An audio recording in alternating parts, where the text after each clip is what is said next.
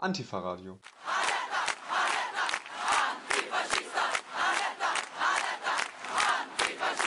Bei der Analyse des AfD-Wahlerfolgs hat sich gezeigt, dass selbst die Arbeiterinnen und Arbeiter, laut Marx, ja die revolutionäre Klasse, nicht überall immun sind gegen braunes Gedankengut. Nicht wenige Kommentatorinnen weisen bei allen Unterschieden auf Parallelen der jetzigen Situation zu den 30er Jahren hin. Daher wollen wir einen Blick werfen auf vergangene und heutige Kämpfe der Neumünsteraner Gewerkschaften gegen den Faschismus und schauen, wie es im eigentlich roten Neumünster zur Machtergreifung der Nazis kommen konnte und was sich daraus für die Aktualität ableiten lässt. Einleitend wollen wir uns aber musikalisch erst einmal dem Thema nähern. 1913, also zwei Jahre vor seiner Hinrichtung, schrieb der Songwriter und Gewerkschaftler Joe Hill einen Rekrutierungssong für die IWW, die Wobblies, eine in Chicago gegründete radikale Gewerkschaft. Wir hören jetzt ein Cover des Lieds von Billy Bragg. Die ersten Gewerkschaften wurden im von der Industrialisierung und des Manchester-Kapitalismus geprägten 19. Jahrhundert gegründet.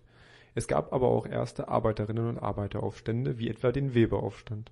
Die sich organisierende Arbeiterinnen und Arbeiterbewegung schloss sich zur ersten Internationalen zusammen, die aus drei Flügeln bestand, die bis heute die groben Richtungen der Linken repräsentieren die Sozialdemokratinnen und Demokraten, damals unter der Führung von Ferdinand Lassalle, die Kommunistinnen und Kommunisten unter Karl Marx und die Anarchistinnen und Anarchisten unter Michail Bakunin.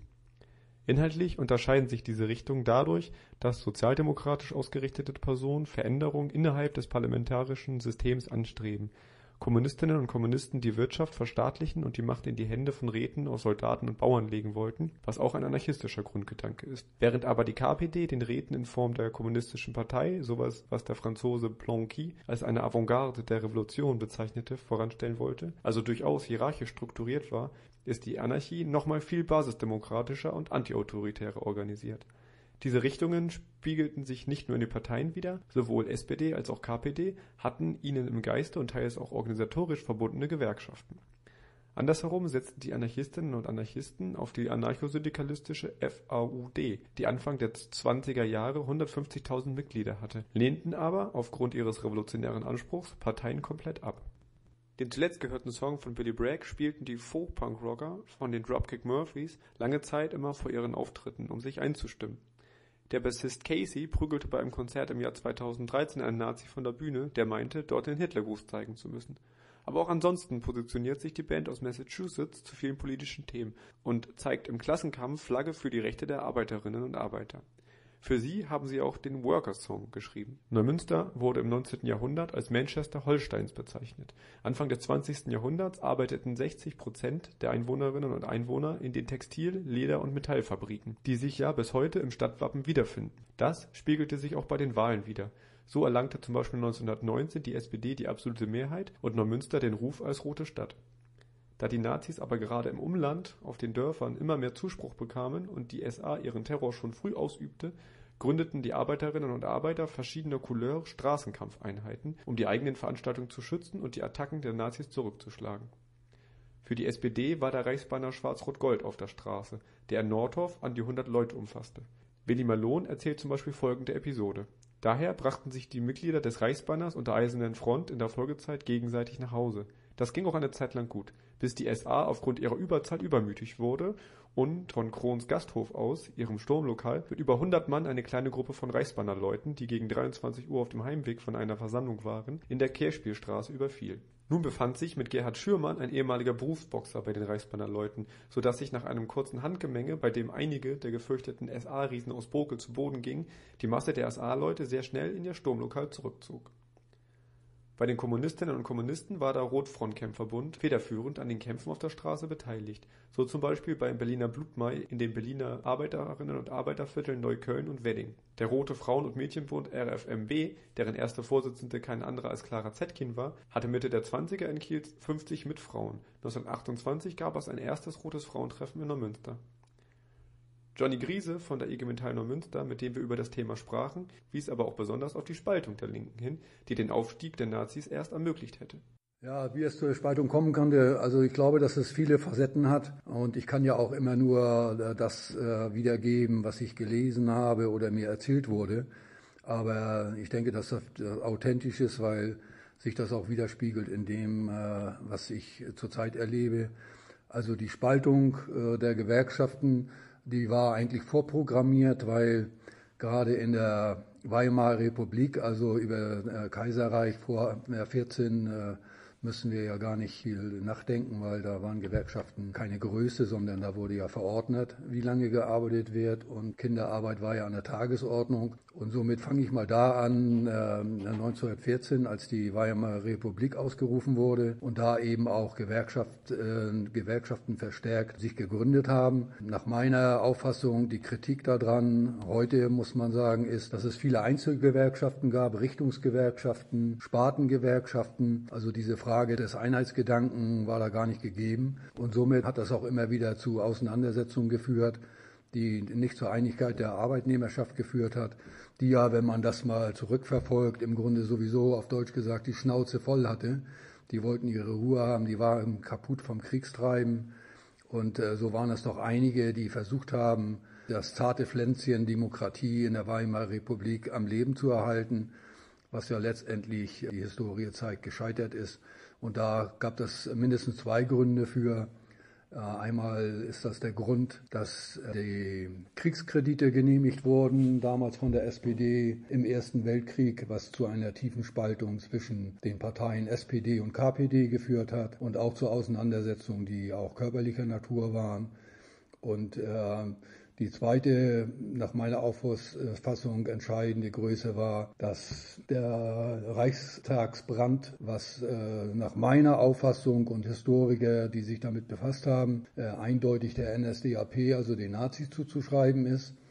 Und das hat man dann ja den Kommunisten und den Linken zugeschrieben oder angedacht. Und somit war der Weg frei für die NSDAP, die ja bis dahin ja aufgefallen ist durch ihre SA, also ihre Bürgerwehr, würde man wahrscheinlich heute sagen, die für Recht und Ordnung gesorgt haben und auch anerkannt teilweise waren in der Bevölkerung. Und dann ja letztendlich äh, die NSDAP, äh, die das muss man mindestens aus der Historie sehen, äh, noch belächelt wurde damals als Spinner, als äh, ja, die machen ja nichts, die sorgen ja nur ein bisschen für Ordnung.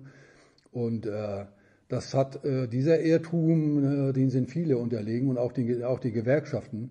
Ich will nur mal ein Beispiel nennen. Der 1. Mai, Tag der Arbeit, war ja wirklich der Tag der Gewerkschaften.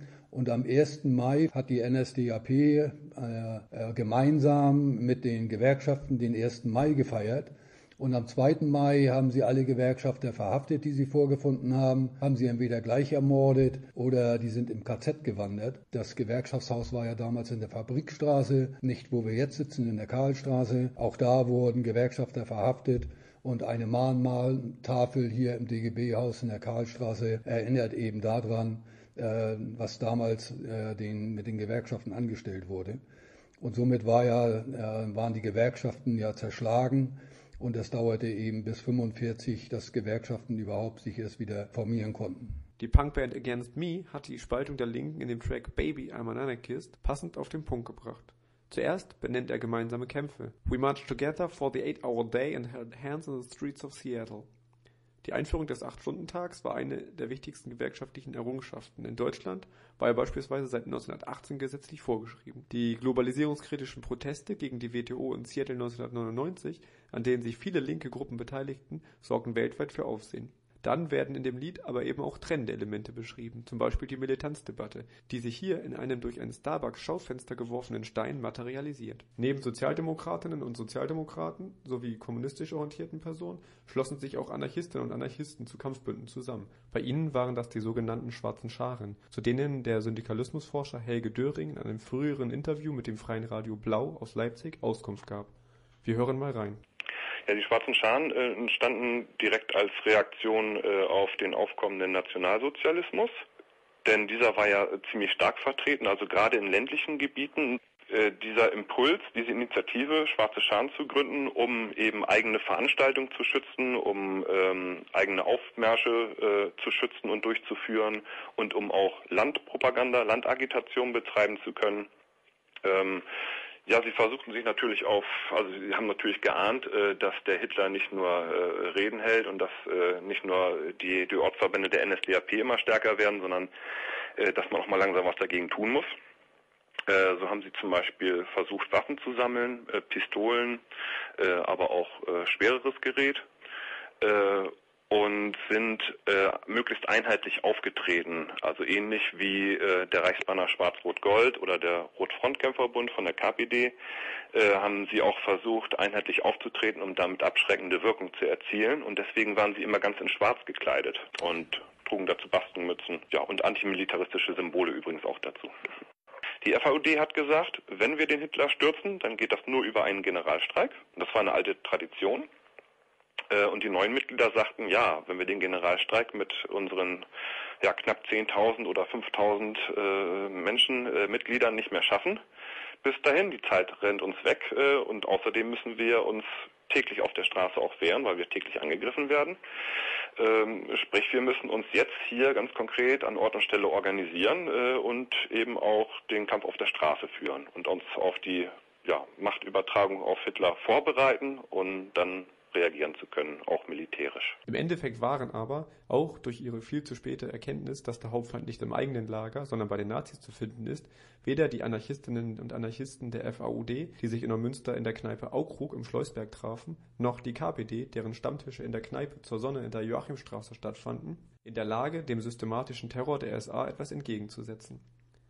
Auf die Frage, was er für Lehren aus der Geschichte zieht, antwortete Johnny Griese. Dass im Grunde sich das nicht wiederholen darf. Und da sind wir letztendlich auch als Gewerkschaften gefordert.